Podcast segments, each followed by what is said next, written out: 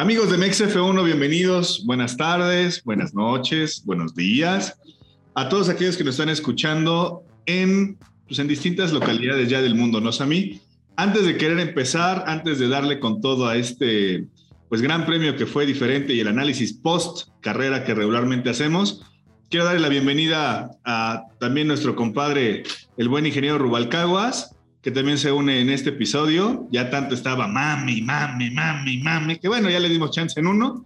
Bienvenido, mi estimado ingeniero. Sami, ¿cómo están, amigos? ¿Quién se presenta primero? Saluden a la banda. vas, este, dije, salúdate y saluda a la banda y preséntate ahí con gracias, la banda. Gracias, Diles, un poco de cómo, cómo nos conocemos entre nosotros. Pues antes que nada, gracias por la invitación. Digo, Mau lo dijo muy, muy a plata pura, pero sí estuve mame y mame y mame cuando me invitaban a un, a un episodio. Pues yo los conocí porque cuando se hizo el showroom el año pasado, me fui con mi esposa y con unos amigos allá a la Ciudad de México y por ahí vi las camisas de la ola verde y me llamaron la atención, le mandé un mensaje a Mau y me invitó a ser parte del grupo de Mexa, nos quedamos de ver ahí en algún lugar como a las 6 de la mañana, creo, no sé. Y pues de ahí empezamos a hacer amistad, empezamos a cotorrear, a platicar de la Fórmula 1. Conseguí mis boletos para la Fórmula 1 el año pasado ahí porque no llevaba boletos, solo iba al showroom. Un cuate de, Villahermosa, muy buena onda que me vendió sus, unos boletos que le sobraban y pues me quedé toda la semana en la Ciudad de México con un cambio de ropa. Humildemente, humildemente se llevó. ¿Por qué salió tu apodo de Rubalcaguas? Ah, platícale a la pues, gente por qué, por qué eres el ingeniero Rubalcaguas. Es que me acababa de casar y nos habían sobrado unos cuantos litros de, de whisky, ¿verdad? Chivas. Este, y pues me los llevé para la fiesta en la noche y en la mañana cuando fuimos al showroom tuve que ir a la habitación a entregar la habitación del hotel eh, y me vi una botellita y vi unos aguas minerales que traía ahí en mi bolsa que me sobraron y la verdad es que todos estábamos muy deshidratados, estaba haciendo mucho calor, teníamos sí, desde las 6 de la mañana. Y sin desayunar. Recuerdo que agarré la botellita y la vacié adentro del, Botellita, güey. Botellita. Era una botellita, era una pachita. ah, ya, ya. No, pues, no, era la botella. No, en la botella de agua mineral completa. Ah. Eché ahí y, y, era plena pandemia. y llegué yo tomándole. Nadie le pegue los bigotes. ¿Quién más quiere? Dijo Mau, oh, qué ricas agüitas trajiste. Lo más increíble es que estábamos, yo creo, en, neta, eso sí es real, estábamos tan deshidratados, yo creo, de que no habíamos tomado nada así. Nada. Que ni nos pegó, o sea, nos tomamos esa cosa y. Como si nada, como suerito. El, el, Valle también le tomó y no recuerdo quién más. Ahí varios le dieron traguitos para rehidratarnos. Sí, fue, literal, fue una rehidratación. Pero bueno, de ahí sale el apodo del buen Rubalcaguas, el proveedor de las agüitas locas. Así es, aguas locas. Saluda, Sammy, saluda. Bueno, ya después de, esa anécdota, bastante divertida, por cierto, ojalá este año se pueda repetir con más gente y con, más comunidad mexa. Pero bueno, este, gracias, bienvenidos a todos, saludos de todas partes del mundo de los que nos están escuchando, saludos y vamos a darle, ¿no? Ayer fue Gran Premio, vamos a darle ya de lleno, Mau. Exacto. Ahora sí que análisis post carrera. Gran Premio de Melbourne. Un gran premio que muchos teníamos como pues un poquito de esperanzas que fuera diferente. Ya lo conocíamos que era un gran premio semi-aburrido porque no había como tanto adelantamiento. Sonaba innovador y sonaba peligroso, bueno, no sé, arriesgado el tema de las cuatro zonas de DRS eh, creo que por el momento, no sé, me gustaría preguntarles, ¿cómo definirían el Gran Premio de Melbourne? ¿Les gustó? ¿No les gustó? Los horarios, obviamente también se extrañaba ya ese tema de realmente desvelarte viendo la Fórmula 1. Digo, a excepción de Suzuka y todo ese asunto que ya también tiene ratito que no lo podemos ver. Lo que hacíamos era estar viendo este, pues las carreras sí temprano, pero no tanto. ¿Estás de acuerdo? Estamos de acuerdo. Era como a las 7, 6 de la mañana, por ahí creo que fue el más, este, el más nombrado de los grandes premios en la temporada pasada. Este realmente nos metió al tema de desvelo. ¿Qué les pareció? Dense, unos cinco minutitos por cada quien. Venga, me gustaría escucharlos. Dale, Sammy. Bueno, va, órale, me arranco. Mira, a mí en lo personal creo que sí bien lo dices, Mau. La neta, yo ya extrañaba como que estos horarios porque por lo menos toda la temporada 2020 y 2021 no hubo, no hubo carreras, o sea, no hubo China, no hubo Japón. Si consideramos pues que ya no están en el calendario Malasia, la India, Corea, o sea, que eran carreras de, ahí del oriente de Asia, que eran literalmente en la madrugada, ¿no? La de Australia estaba súper bien porque generalmente las de Asia son como a las 2 de la mañana por ahí y esta es a las 12. Antes me acuerdo que era la una tiempo de México. Por ahí ajustaron el horario una hora antes para Europa y benefició porque era a las 12. El problema es que, no sé, creo que todos estamos en la misma, de que ya llegas tan tronado al fin de semana que estás así de, todos planeando, no, me voy a dormir un ratito y demás. A mí lo personal, yo sí el viernes como a las 11 de la noche me dormí un ratito, puse la alarma para la una ver la clasificación. Y en la carrera igual, ahí me dormí unos 45 minutos según yo para aguantar y ya me, aventarme la carrera. A mí en lo personal me gusta mucho lo que le decía yo a, a Mau y platicábamos amigos la semana pasada. A mí el circuito de, del Albert Park me encanta, o sea, está hermoso, así. Yo lo comparo mucho lo que platicábamos con el circuito de, Canadá, precioso, o sea, así enclavado junto a la bahía, el clima muy bonito, muy, muy, muy hermoso, el circuito. Y ya metiéndome en términos generales de la carrera, si me pidieras definirla en una palabra, Mau, se me hizo una carrera muy lineal. Escucho ahí comentarios o, leo comentarios en las redes que dicen que estuvo aburrida, que incluso eh, la afición molesta y demás. A mí no se me hizo aburrida, o sea, la verdad, no fue aburrida, pero sí fue una carrera muy, muy, muy lineal.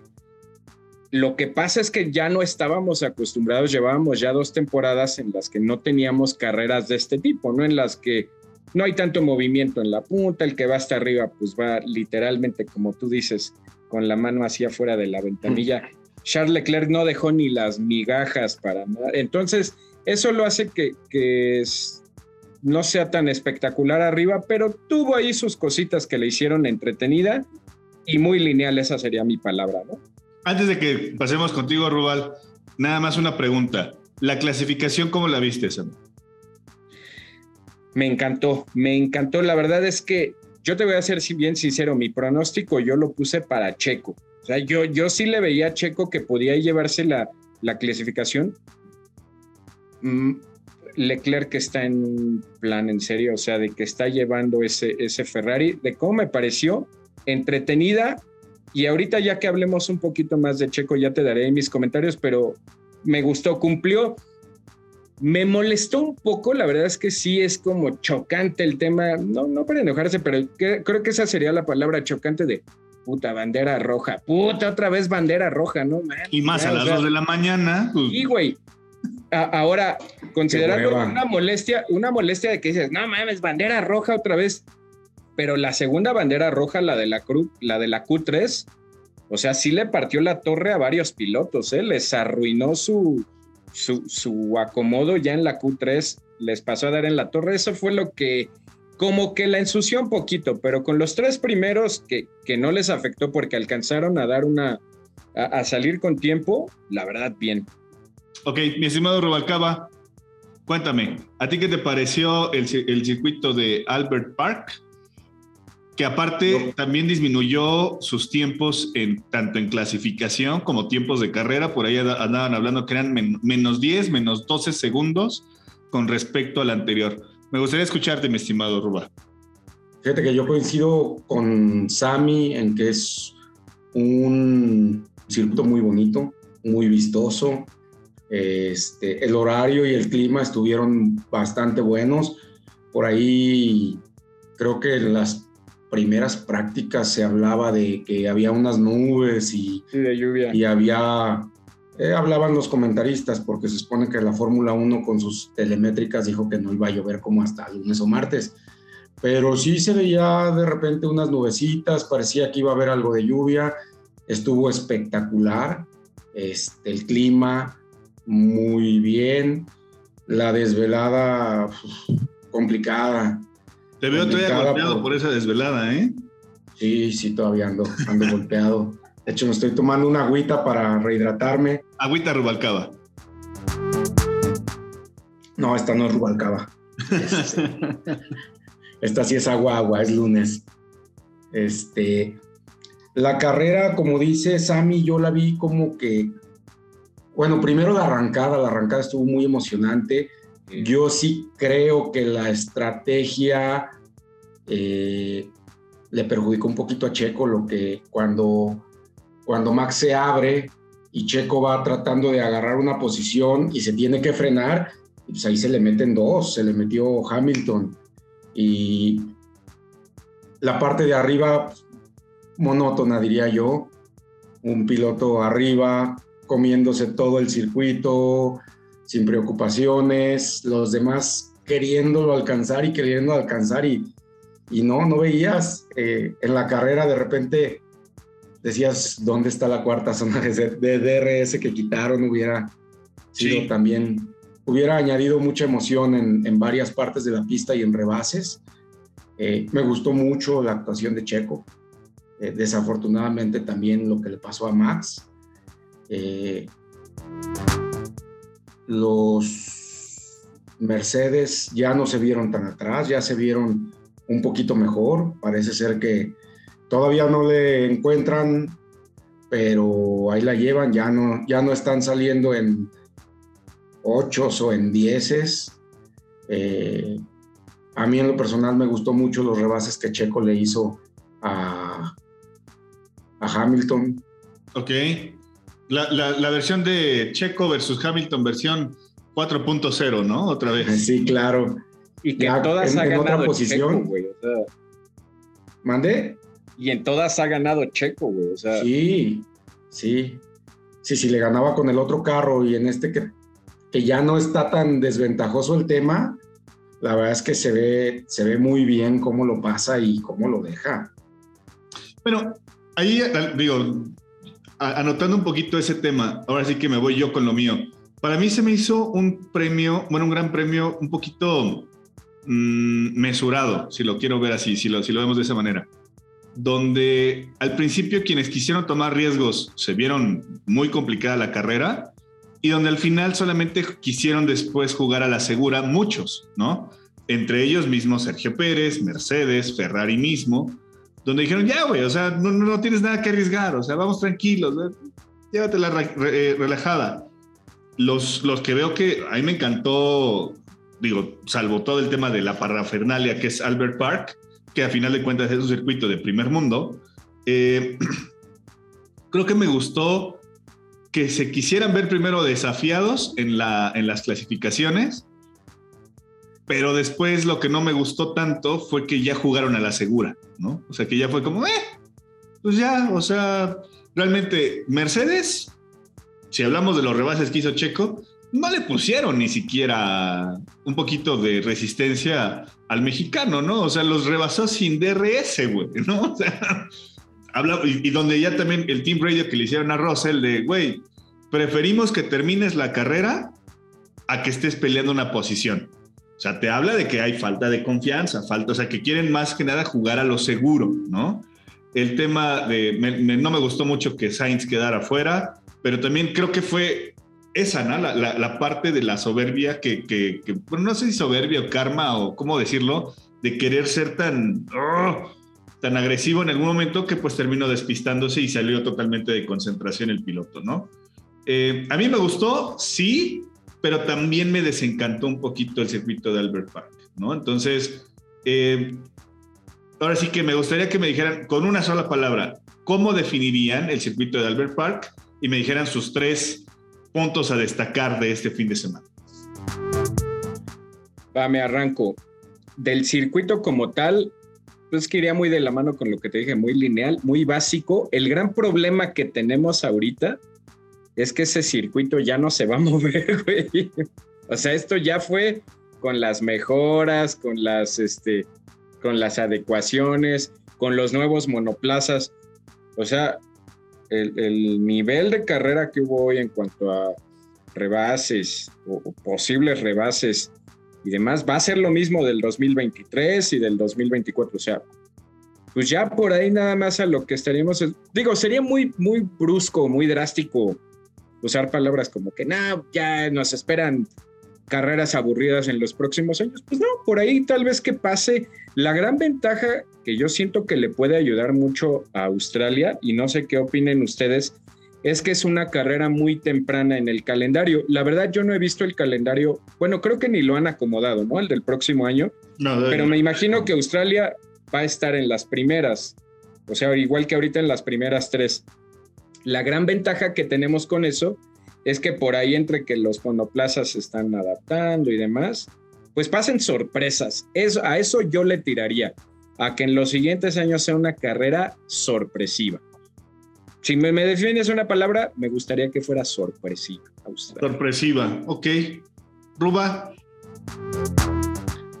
Pues yo también, como te dije, al final de cuentas termina siendo un, una pista en donde se vuelve un poquito eh, monótona la carrera, donde pues estamos esperando o un safety o una mala parada en boxes o una estrategia para, para que haya cambios de posiciones en la punta.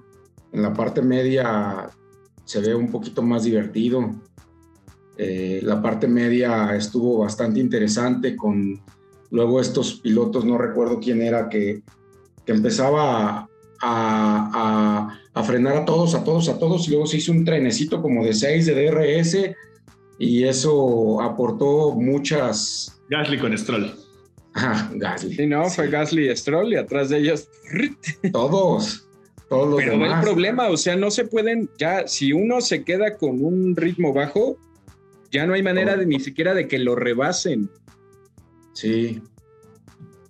Ok, ahora, bueno, yo, nada lo diría que sería, para mí es la carrera muy básica, diría, del todo. El que lo ganó todo, el que lo dio todo, el que arriesgó todo, para mí serían así los tres puntos y el que se quejó por todo. los que lo perdieron todo. los que lo perdieron todo. Y el que chocó todo. El que chocó todo. O sea, yo le haría un poquito, o sea, el, que lo ganó todo, pues creo que está más que obvio, ¿no? Nada más porque no hay un, un, gran un, premio este, por, el más guapo, porque también lo hubiera ganado. Tiene en una versión muy, muy, muy definida, muy en grande el chavo ¿Se le ve madera de campeón? Sí. Creo que a todos los que éramos sus detractores al inicio de la temporada, hoy nos agarró el pico, pero más que nada, ¿no? O sea, gana un, un gran Chelem, tiene desde el 2002, si no me recuerdo, Sammy, tú eres más de ese tipo de estadísticas, que Ferrari no ganaba con más de diferencia de casi 20 segundos. Sí, eh, otra vez, Ferrari, ¿sabes qué? Y le hace bien a la Fórmula 1, no sé qué opinan ustedes, en la primera carrera sacamos por ahí la estadística, ¿no? Que habían pasado tantos años desde que Ferrari no arrancaba siendo un 1-2 en carrera y tantos años desde que no arrancaba liderando. Ahorita fue otra vez, o sea, tenía tantas temporadas que Ferrari no sacaba una ventaja de tanto habiendo ganado la carrera, ¿no? Es, es impresionante. Piloto número 26, bien lo dices, en ganar un gran Chelem después de Max Verstappen el año pasado. Fíjate, Max Verstappen se tardó más teniendo un auto ganador en, poderse llevar un gran Chelem. y se convierte en sorprendente el, team radio, ¿no? De, Leclerc. Solamente 26 pilotos en la historia han logrado un gran Chelem, ¿no? Eso nos habla de que el de que es muy, muy grande, ¿no? Pero te decía. Ah, lo del, lo del Team Radio. El Team Radio, ¿no? De, vamos a intentar la vuelta rápida. Vamos por la vuelta rápida. Negativo. Por favor. no, güey, ¿por qué, cabrón? O sea, nadie lo, va a intentar más que tú. Negativo. ¿Por qué? Güey, ya no dicen que ya, ya nadie se la va a poder quitar. No, pero de risa porque le dicen, ¿por qué? Porque ya la tienes, güey, y nadie te la va a bajar, güey. O sea, nadie Aplicado el meme de Krusty, ¿no? De ya déjalo, ya está muerto, güey. güey, o sea. Ahí yo les preguntaría algo a los dos a ver qué opinan. Leclerc pregunta, porque quiere decir que él ni siquiera sabe. puedo hacer la vuelta rápida. Quiere decir que él está convencido de que ese monoplaza todavía le puede sacar más. Pregunta, se las haría ahí ya nada más como manera de morbo. ¿Se estará todavía guardando algo Ferrari? ¿Neta? O sea, ¿se estará guardando algo? Sí. Yo también pienso que sí, güey. O sea, yo creo que cuando Leclerc hace esa pregunta es porque él venía gestionando. Porque tiene un resto, güey. O sea, venía gestionando y es cuando dice, güey, a, a partir de este momento, o Checo, o Hamilton, o mismo Max, que creo que todavía, no, ya, ya estaba fuera de, de, de- Sí, de ya. Max, pero es donde ellos empiezan a marcar o hacen la estrategia para vuelta rápida y robar ese puntito. Eh, aquí Leclerc dice, güey, intentémoslo al final, porque él, él venía gestionándose, cabrón. Y, te- y vuelve, porque vuelve a preguntar, entonces puedo hacer la vuelta rápida es cuando le dice, no, güey, ya, o sea, ya la tienes y no va a ser necesario porque nadie más lo va a intentar, güey. Vimos a Sergio Pérez con problemas de, de- de los neumáticos, vimos a Hamilton y a Russell que ni siquiera quisieron pelear entre Ya ellos. no, O sea, ellos e- se e fueron incluso- cómodos donde estaban. Exacto. Ajá, e- esa es la parte que decíamos que al final fue muy predecible entre, por lo menos entre los cuatro primeros, ¿no? Y, y perdón, nada más retomando lo que le decía, el que ganó todo, pues Charles, ¿no? El que lo dio Ah, todo, creo que en su, en- en su momento lo puedo decir que en gran parte fue Sergio Pérez, porque dio lo mejor que pudo desde la clasificación hasta la carrera. Y sé que va a haber mil críticas y ahorita platicaremos de eso. Después viene el que lo arriesgó todo, Albon, ¿no? Alexander Albon arriesgó todo lo que tenía por ganarse un punto y se lo festejaron como si hubiera ganado el campeonato del mundo, porque para él lo es, güey, ¿no? Aventarse un stint de 57 vueltas, brother, o sea, creo que ni sé, no sé, valdría la pena meternos allá a revisar el análisis. Creo que no ha habido un stint tan largo, ¿no? Ni siquiera recuerdo que un piloto se haya aventado prácticamente sin parar, o sea, puede- paró por para que no lo penalizara nada por más. la- Exacto. por la regla. regla. Pero creo que creo que fueron esas tres cosas. Y el que lo perdió todo, pues estamos hablando de, de Aston Martin, ¿no? O sea, que también perdió como todo lo que pudo haber eh, aspirado. Y mismo eh, Ferrari con, con Carlos Sainz, ¿no? Así es. Por ahí Alonso faltó. también, Alonso perdió todo también. Alonso Le- perdió todo, o sea, la estrategia Así le salió todo malísimo. se derrumbó. Sí, caray, ¿no? Ahora, ¿Qué onda con, qué onda con Latifi que en cada carrera choca? ya ves que ahora les digo yo, la tifia es lo tuyo.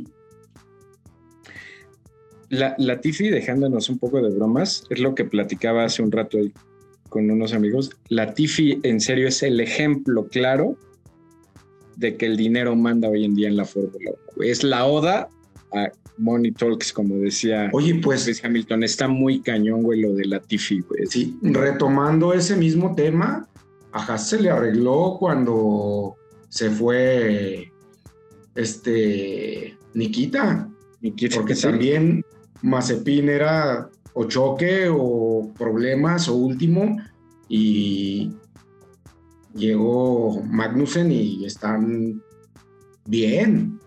Yo solamente haría un, pequeño acotamiento ahí. Creo que los dos pilotos que están más que visto, que están saliendo sobrando en esta temporada, y no por malos, sino simplemente porque no tienen esa capacidad o están muy abajo del rendimiento de los otros 18, hablaríamos yo creo que de Stroll y de Latifi, ¿no creen?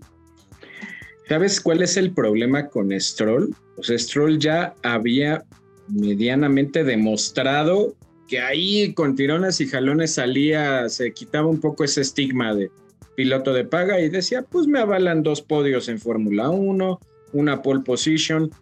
Y por ahí decías, "Pues, sí es un- no es un piloto bueno, pero tampoco es malo.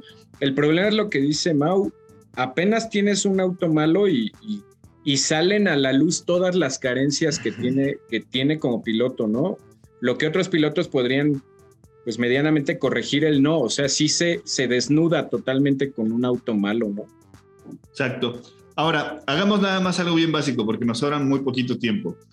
Díganme así rápido, rápido, rápido, rápido, rápido, la- los tres puntos a destacar en esta que sería ya la tercera carrera. ¿Cómo ven el, el campeonato de, de- de pilotos, constructores? ¿Qué esperan para, para las, las siguientes semanas? Insisto, tres cositas muy básicas que quieran destacar de este fin de semana.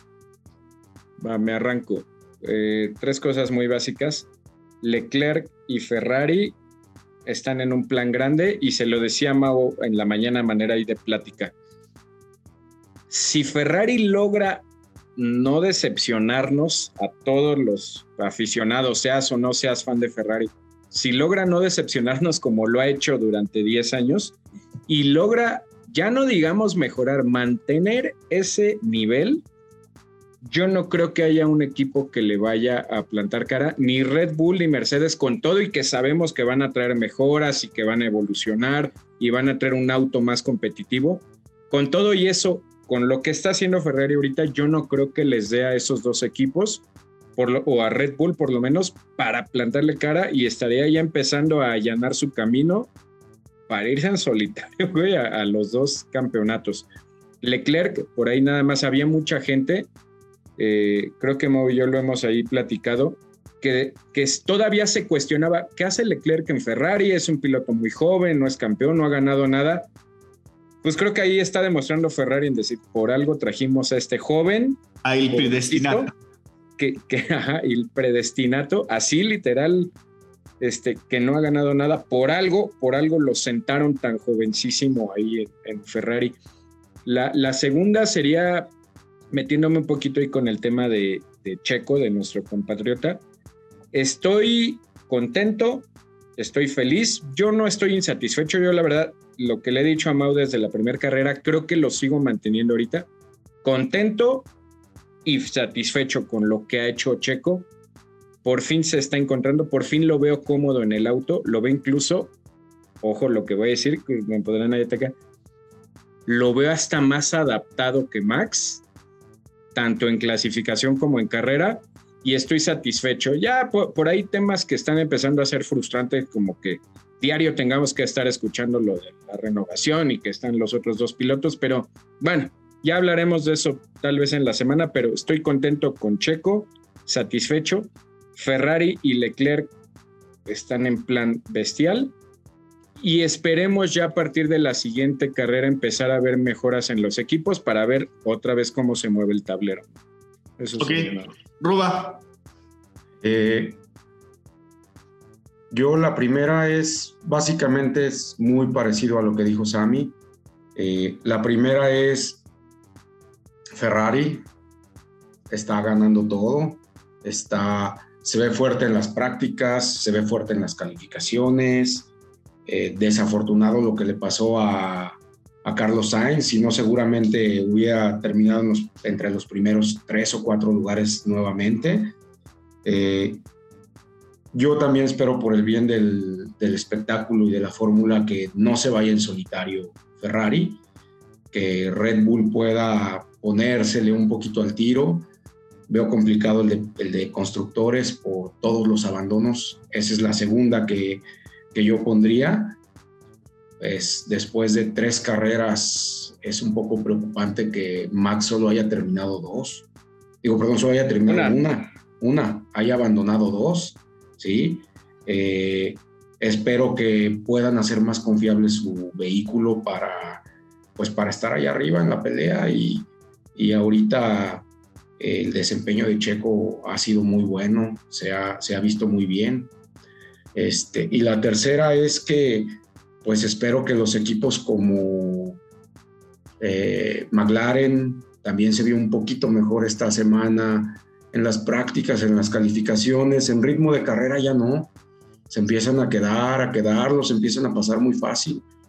Este, también me gustaría que tanto Mercedes como McLaren encontraran un poquito más rápido el punto óptimo de sus vehículos y por último, en algunas tomas que hacen arriba del carro, especialmente creo que era el de Hamilton y un Ferrari, se ve que la cabecita va así, bote, bote, bote, bote, bote, bote. Sí, se ve, se ve complicado. del de Sainz también. Sí. Ok, yo creo que nada más para ya cerrar, yo creo que eh, para mí lo que destaca es sí, o sea, Ferrari siendo Ferrari, lo que no veíamos de Ferrari desde hace poquito más de casi ya 15 años, ese, esa parte dominante de, de un equipo como lo es Ferrari. Triste porque otra vez se ve como que un equipo va a ser el que va a ser el mandón, pero bueno, ni hablar. Em, Charles Leclerc está en un plan muy grande, creo que es lo que hay que destacar, que el monegasco está en el mejor de sus, de sus momentos y hay que reconocérselo. Del otro lado, con Red Bull, eh, la declaración que ya hizo Max Verstappen de, wait, lo veo muy complicado ya pelear sobre el campeonato mundial. Sé que se escucha muy temprano, pero puede ser posible. como tú dices, creo que no está el holandés cómodo en este momento en el Red Bull y se siente un poco inseguro en el tema de lo que pueda eh, aportar. Manos tiene, porque cuando se decide y se siente un poco más cómodo, empieza a dar las vueltas que hacen las clasificaciones, ¿no? O sea, robándole 5, 10, 12 milésimas al, que está como puntero y pelea. Pero desafortunadamente creo que el auto no le está ayudando en esa parte. Y ahí es donde está la mejor oportunidad para el mexicano, ¿no? Que se ve que está pues fortalecido, que viene ahora sí, como dice su lema, viene más fuerte cada, cada, cada carrera y viene muy maduro, ¿no? Entonces, creo que me gusta esa parte, me llena de emoción el saber que él puede estar en, ese punto de, quiebre donde el, equipo pueda decir, bueno, hagamos algo, intentémoslo ahora con Sergio y veamos qué, se puede obtener. Ojalá se le diera esa oportunidad.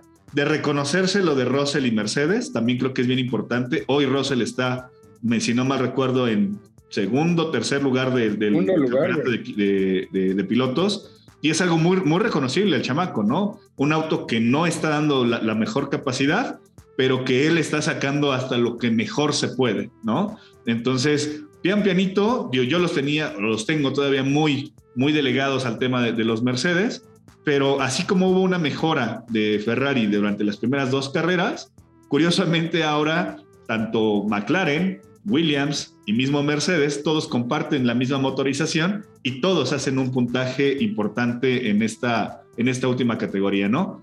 Creo que nada más el, tema es eso, ¿no? la importancia de Russell que está marcando, está apuntando poco a poco y es reconocible lo, del, lo, del, inglés, ¿no? Eh, me queda claro que Mercedes aún no tiene esa confiabilidad en sus automóviles y por eso es que hoy pues, ni siquiera muestra un signo de, resistencia ante alguien que les pelee la posición, pero también seamos francos, abajo no hay nadie que quiera hoy estarlos este, desafiando más que por ahí a lo mejor un Botas, a lo mejor y Magnussen, pero realmente de ahí hacia abajo Alpine, ¿no? Pero Alpine, destacarlo de Ocon, claro, claro está que otra vez vuelve a ganarle la partida a Fernando Alonso. Y pues nada, yo creo que, insisto, destacar cada cosa.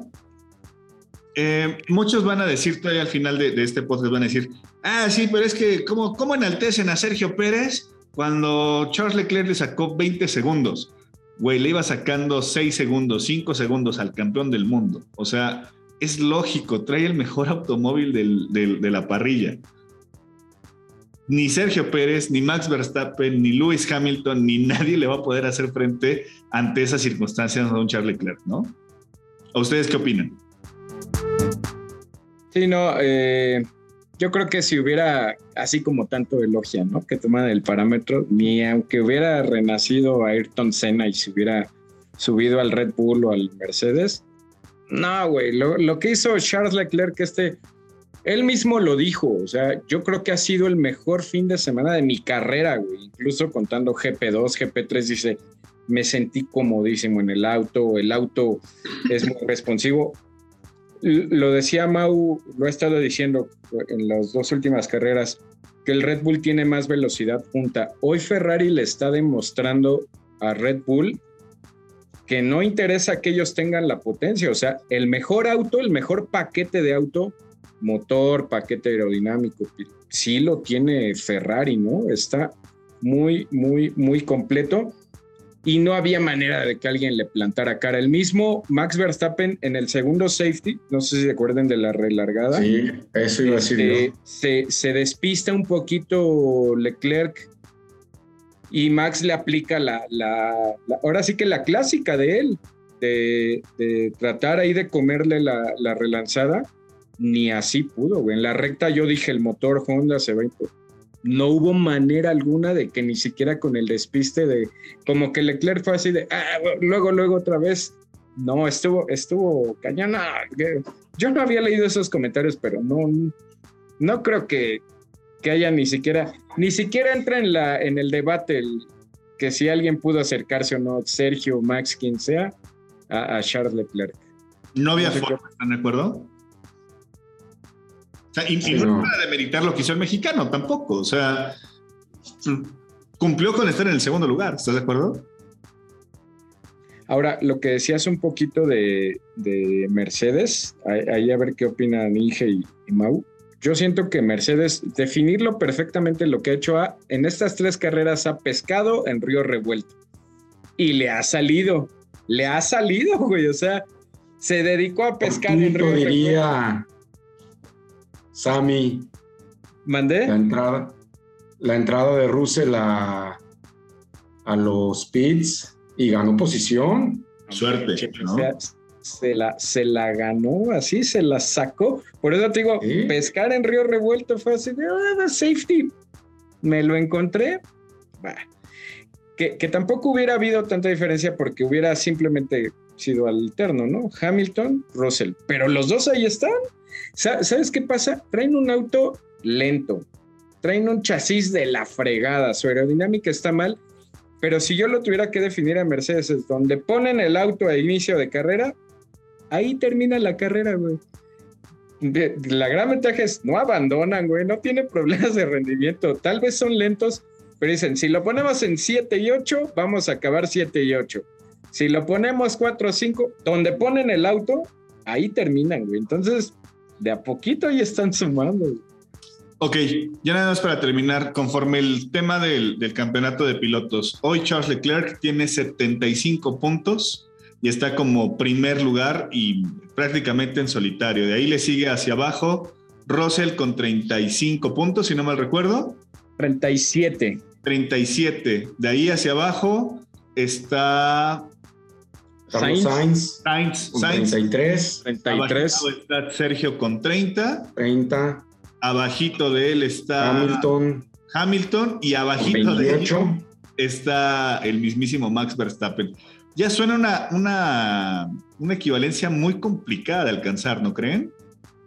Estaba analizando algo. Suma los puntos que tienen Russell y Sainz, que son el tercero y cuarto, y es lo que tiene Leclerc solito para sacar una proporción de que alcanzar a Leclerc, a menos que empiece a pasar una hecatombe en Ferrari y tenga abandonos, abandonos, pero ya está marcando muy, muy, muy cañón ahí la Tendría, o sea, para, que, vamos a ponerlo de, una siguiente manera, tendría que Red Bull posicionar a sus dos pilotos en uno y dos de manera constante de aquí a Imola, cuando menos, para poderle competir. Ah, pues Imola es la que sigue. Ah, bueno, sí, en la siguiente, pues. En, la siguiente y para poder, y, que Charles esté por debajo del cuarto, quinto lugar, ¿no?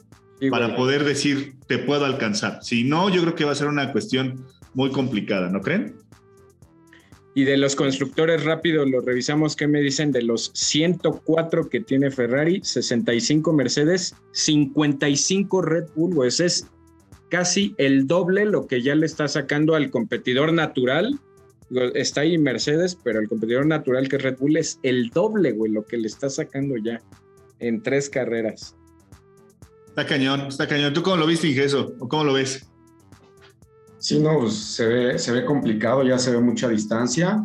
Eh, las carreras que no ha terminado, independientemente de las posiciones, las carreras que no ha terminado Red Bull, creo que es lo que está marcando esta diferencia porque si en algún punto las carreras las hubieran terminado en las posiciones en las que están, seguramente Ferrari seguiría en primer lugar, pero no llevaría el doble de puntos. Por ahí hay algo que le está fallando a los ingenieros de Honda en esta ocasión. No creo que quieren ser tan innovadores con el tema del motor, que el motor no lo tenían que tocar, el motor no tenían que hacer nada. Exacto. Por ahí les está comiendo el mandado durísimo, ¿no? Y, y las declaraciones que hizo Horner, ¿no? Al final que dice, prefiero que un auto no termine la carrera a tener un auto lento. Híjole, creo que ahí es. A ver si es cierto, ¿no? Lo dice porque le está metiendo ahorita al, motor, güey. O sea, pero no sienten ustedes, y se los pregunto a los dos, ¿no sienten que con esto Red Bull se está traicionando a sí mismo en ideales, güey? Claro, sí, sí, sí. Red Bull era el señor aerodinámica, el señor chasis, y ahorita es, sí tenemos puesta este motor con velocidad punta. Pues sí, güey, pero. Pero no acabas. Exacto. Ferrari en curvas te está comiendo, ¿no? Oye, traen un porcentaje de 50%. 3-3, ajá. 3-3, tres carreras terminadas, tres carreras abandonadas. De seis, de seis, este, De seis competidas, posibles. ¿no? Ajá. Sí, claro. Está muy cabrón, está muy cabrón. Pero bueno, sin duda va a estar bastante bueno. Eh, pues nada, yo creo que por ahí la dejamos el día de hoy, amigos. Vamos a seguir ahí publicando cosillas y todo. Pero se viene ya el Gran Premio de Imola, como bien lo dice Sammy, un gran premio que creo que promete bastante y más teniendo a Ferrari como lo tenemos al día de hoy, creo que suena que va a ser aplastante y avasallador en ese Gran Premio, ¿no creen? Sí, eh, si, quieren un poco ahí tratar de frenar eh, o evitar que se escape, es en esta carrera. güey. Y va a ser muy complicado siendo local Ferrari, ¿no? Sí, ya. Viene con el orgullo herido y va a salir como, como perro desquiciado a defender sus huesos, ¿no? O sea, y más en Imola, ¿no? O sea, el, el que le ganen a Ferrari ahora con este auto en, en Imola se vería como complicado. Sí, Ok, pues nada, yo creo que por ahí la dejamos el día de hoy. Inge, te veo súper tronado ya, vete a dormir un rato, vete a descansar, se te ve un poquito fastidiado. Sammy, es, es lunes, Inge, ¿qué pasó? Lunes, los lunes son para trabajar du- arduamente. Por eso, güey, te veo tronado. Deberíamos estar frescos como lechuga. güey. Es que me tronó los horarios del Gran Premio. Sí, sí, sí. Nada más. los- pues venga amigos, Sí. pues ya con esto nos despedimos. Esto fue Mex F1 y Nos vemos en la parrilla. De salida. De salida. está bien, está bien. está dormido, está dormido, cuídense. Hasta luego. Bye.